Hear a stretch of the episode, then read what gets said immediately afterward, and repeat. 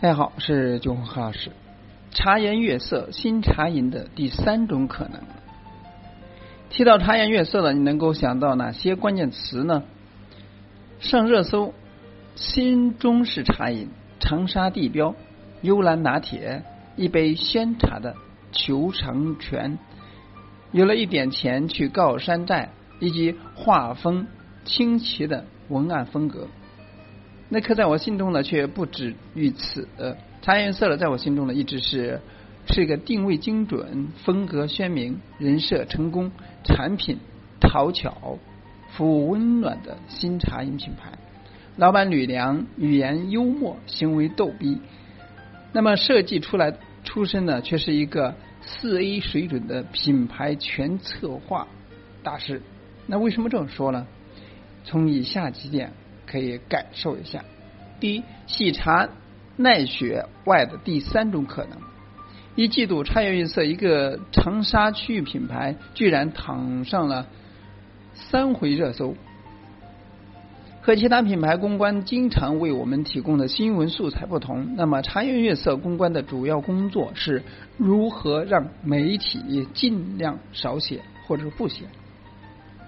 和其他品牌常常出放出要跻身头盆。头部品牌做茶饮界的星巴克的豪言不同，李楠楠常常挂在嘴边的话呢，就是德不配位，做的太烂。和其他品牌频繁上新、追逐热点不同，茶颜色的产品呢，去年一年就上了两款新品。和其他品牌努力营造完美的品牌形象不同，茶颜色的会在公众号每月发布的自查报告里边公布出哪家杯子里边喝出了头发，哪家茶桶里边清洗不到位。然而低调至此，身在长沙的茶颜色却在全国声名鹊起，品牌出奇的名来，也是也像老房子着火一样，一发不可收拾。新茶饮行业当中呢，喜茶奈雪的茶是被大众讨论最多的两个品牌，而模仿最多的两种模式。而这两个品牌之外，茶颜悦色却如老板吕梁所说的是个奇葩，以一种全新的生态给行业带来新茶饮的第三阶段。第一，这次呢，我们来扒拉扒拉茶颜悦色品牌的基因风格。那茶颜。茶饮界的故宫文创，李良作为茶颜悦色创始人，年轻的时候曾经在父母的安排下，在影院检票卖爆米花，有个特别文艺的创业动机，不想被体制束缚，向外向往自由的灵魂。而餐饮的门槛呢又低，他先后了开过卤肉店，加盟过台式茶饮店，甲方乙方都干过了。那么哪个也没有落得好。他说，二零一三年连续创业失败的吕梁呢，受到中国风音乐的启发，以媳妇儿为原型画出了茶颜悦色的古典仕女 logo。那同年十二月二十八日，在黄兴广场开出了第一家门店。创业之初呢，吕梁就给自己的品牌定位为新中式茶饮，采用中国风的 VI 风格和门店修饰装修。并且呢，在随后的产品命名、物料设计、周边产品开发等方面呢，始终如一的保持了这个风格。广告行业有一大难题，定位容易，执行难。李良在经营茶颜悦色五年多里边，为了延续这个风格，很下本儿。门口装修、店内布局都用中式风格，会员呢被通称为小主，每一个产品名称。幽兰拿铁、生生乌龙等等，都是一样调调。那么古典诗意，先后拿下了故宫画手郎世宁以及其他名画的版权，共计花费上百万。不仅在杯子上画的千里江山图，门店海报也是国风壁画级的。那甚至开的概念店“方寸间桃花源”，来自于《桃花源记》，是中国。人千百年来的情节，好多鱼概念店将海海错图的鱼饵搬进了太平街。出的周边产品呢，比如说铁罐子、杯子、书签，都是摆在故宫、都在博物馆的东西。那么从文案到设计风格，在一众用现代感插画讨好年轻人的茶饮品牌当中，简直是一股泥石流。活脱活脱脱的故宫文创茶饮再现，而这一些点点滴滴呢凝聚在一起，形成了合力，向消费者一次又一次表达了这很茶颜悦色的品牌内核。在定位上的吕梁是摸着石头过河，在执行上吕梁呃锱铢必较，不好讲话。大到产品命名，小到海报设计，吕梁不满意的就会亲自来做，比如说。呃，妖精这个产品的名字就是吕梁自己想的。八十分的创意加一百分的执行，才能够成就一个伟大的品牌。策划大师吕梁凭借事必躬亲的实践，成就了茶园夜色最初的名气。但随着近两年喜茶奈雪茶来势汹汹，这些还不远远不够。以自己情调为蓝本的茶颜人设，就是他想的新招数。人设不酷，却又有血有肉。这周三呢，在茶颜悦色公众号上呢，缺胳膊少腿电子会员一点零版正式上线。那么，茶颜悦色五周年店庆出了一本企业内刊，因为想不出名字，就叫做姚什么。除了忍不住笑了笑，还觉得茶颜悦色写出了这样的话。一点不出戏，出戏。那去年出了一款文创手袋，起了个奇葩的名字，叫做表情包。然后呢，在微信上呢，真的推出了表情包的时候，名字叫做真表情包。小票上的一句话：等我们等我们有钱了，就去告山寨。那到我们现在已经赚到一点钱，开始告山寨了。那让人啼笑皆非的时候了，能感受到其。雕诡风格掩藏下实力实力的提升。那么在茶颜悦色公众号出品的漫画里边，创始人吕梁就是一天每天骑着电动车来回穿梭，经常被顾客误认为是店门口的摩的师傅。羽绒服破洞了就用胶布贴上，接着开公司年会，非霸道总裁。他就是我们。疲劳生活中的一员，不酷却有血有肉，这个是策划大师吕梁的一个聪明之处，给品牌注入了自己的灵魂，让人在笑的同时呢，感受到真诚与温度。服务，那么学海底捞，想和客人当亲人，在茶颜悦色公众号上，slogan 是这样写的：一杯有温度的茶。那我曾经问茶颜色的一位员工。那么他们和喜茶最大的不同是什么呢？他说，喜茶就是酷灵魂，而我们想做的是一杯有温度的茶，具有一定一种细小的、贴心的、市井的、温暖的文化气息。不管什么时候了，走进御茶颜色的门店呢，都会听到这样的话：这是您的幽兰拿铁，这杯饮品呢要一挑二搅三喝，一天八个小时，重复上百遍，对头。回顾回光顾的顾客了，回头光顾的顾客还要反复的解说。那么用这个吸管呢，先把这个碧根果和一半的奶油搅着吃。那么要做到每一遍都细致、细心、面带笑容，这不是一件容易的事情。二十四节气的时候呢，还会对每一个到店顾客说当天应该吃的食物。下雨的时候了，店内准备的积食伞。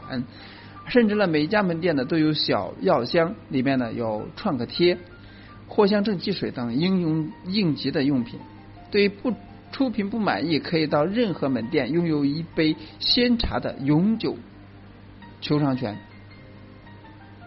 那给门店附近的环卫工送茶，会专门的为一个考生申请一个和他准考证号一样的会员卡号，就如同家人一样贴心却。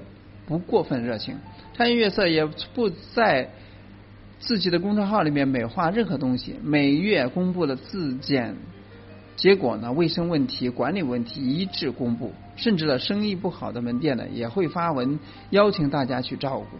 那么茶颜悦色在把顾客当亲人朋友的对待，我想起来了海底捞。问吕梁怎么看这个行业，这个企业？这是惜字如金的吕梁的回答最长的一句：温度是靠服务传递出来的，包括线上线下的各种与顾客的触点，都构成了最终别人对你的认知。我们希望能够像对待朋友一样接待顾客，最好是可以让顾客门店的服务员呢叫出熟客的名字，让消费者呢感受到一种朋友的亲切感。我蛮在意顾客的感受的，我去朋友家，朋友一定会笑着来迎接，并且走的时候会相送。而对于茶颜来说呢，除了打磨基础的迎客送客的服务之外呢，我们很在乎这种朋友之间的交往。我们会在恋人面前呢表现最好的一面，却在家人面前展示最真实的一面，大大方方的抠脚抠腿说脏话，和喜茶的精神崇拜和奈雪的精致美好不同。茶颜悦色是把客人当家人的细致和真诚，培养了一批不狂热却粘性极高的顾客。这些顾客呢，就是冲着这杯茶和这份温度来的，不为炫耀，不为。虚荣，没有那种非他不可大排长队的热烈追捧，却总在想喝奶茶的时候了，想起出门喝茶颜，在家喝知己。而无顾客却感受到了茶颜悦色的这份温度，并给予了热烈的回应。一个在长沙长大的女孩，在高中毕业前夕写了一首《想请你喝一杯幽兰拿铁》的歌，作为纪念。很多即将离开的年轻人呢，想把长沙诀别最后记忆留给了茶颜悦色，却有很多人和长沙久别重逢，一杯茶颜悦色可以让记忆倾泻而出。很多人想学茶颜悦色，而这种温度的服务风格却没有技巧，难以促成，唯有真心以待，并持以以恒。如果说定位。风文风人设可以通过创意和执行实现，那么一杯产品好不好，喝了却骗不了人。策划大师李良最聪明的地方呢，除了将心注入，另一个就是产品的差异化。产品异类，一年两个产品，在上新焦虑弥漫的新茶饮行业当中，家家压力的都有。那么茶颜悦色却很佛系。二零一八年奈雪茶。喜茶平均不足一个月上一一次新品，而茶颜悦色的一年就上了两个新品。在产品形式上，茶颜悦色也是异类。喜茶以奶盖茶闻名，而奈雪以水果茶见长。鹿角港火于黑糖，却放眼整个行业，产品类型目前的无外乎这三种。而茶颜悦色的产品呢，茶底加奶加奶油加坚果的组合，几乎是一个类型，几乎没有第二家这么卖的。所以招牌幽兰拿铁的名称呢，第一次听以为是咖啡。谈到产品思路来说，李人说，创业之初呢，最流行的方法就是找供货商拿配方。然后呢，照着做。但因为我对行业的认识浅，就想着用真茶真奶来做。坚果碎是后来我在家里边吃坚果的时候想到的，没想到沿用至今。问及至今没有用上过珍珠奶茶、珍珠茶，却上过一款水果茶的原因。李良坦言说，这些门店的空间有限，放不下珍珠锅。水果茶呢，配送聘次报货技巧达不到。损耗比较大。陈酒行业开玩笑的时候谈到，茶颜悦色没有杯盖，一年少花几百万。在产品上呢，茶颜悦色以一种偷懒省成本的讨巧方式，形成了一种独特的体系。外界热点追捧再猛烈，那么都念句阿弥陀佛，牢记自己的定位。同样的偷懒式智慧呢，还体现在门店上。茶颜色的。店呢都不大，以十几平方档口店为主，开店密度又不大，一条街上前后呢能开四五家，降低空间运营成本，还能够快速复制。但茶颜悦色的产品的，核心却并不是形式本身，而是通过茶底拼配呈现口感，看起来每杯都不一样，都一样，那么喝一口了才明白差距。茶滋味鲜明有记忆点。竞争对手到茶颜悦色门店去翻垃圾桶找配方，这个案例屡见不鲜。而茶颜悦色的茶底呢是拼配茶，拼配好之后呢，磨成茶末装进茶袋，那么再进行再送到门店使用。原本为了实现标准化的小流程，却多了一个意想不到的功能。亲妈亲妈都认不出来茶包，谁能够抄走呢？恨嫁何时走出长长沙？没出长沙，茶颜悦色声名在外。二零一五年十一黄金周，游客了到茶颜悦色问的最多的一句话是：“你们是卖什么的？”二零一六年游客问变成了：“除了幽兰拿铁，还有什么招牌饮品呢？”去年十一。那游客已经对前来预点茶茶颜小伙伴们连连摆手，不用介绍，我们是呃做好攻略来的。茶颜悦色的公众号里边如是说。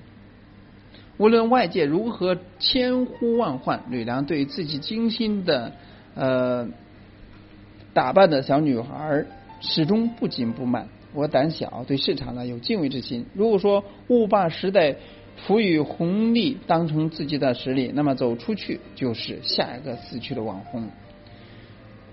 不会为了出去而出去。外界看来，茶颜悦色第三年走不出去，第四年、第五年还还不出去，老跳票，有点恨嫁。我觉得，呃，不是大家觉得你该嫁人了就要嫁。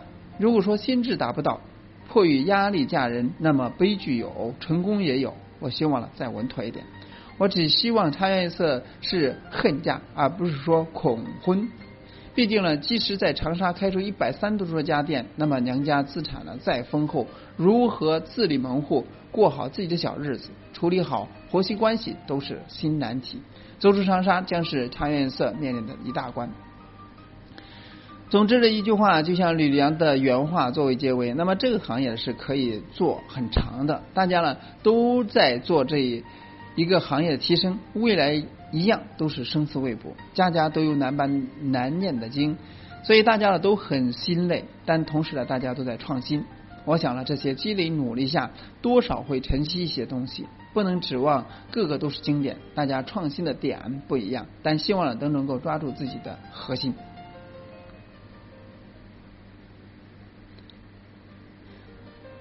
那意见不一，我到底什么能够走出去呢？做更大的这个品牌连锁呢？这个也是等待时机。通过以上的表述呢，希望给大家做茶饮也好，做咖啡馆也好，或者说做咖啡师、茶调茶师，有一个新的思路、新的思考。那今天呢就到这里，咱们下次再见。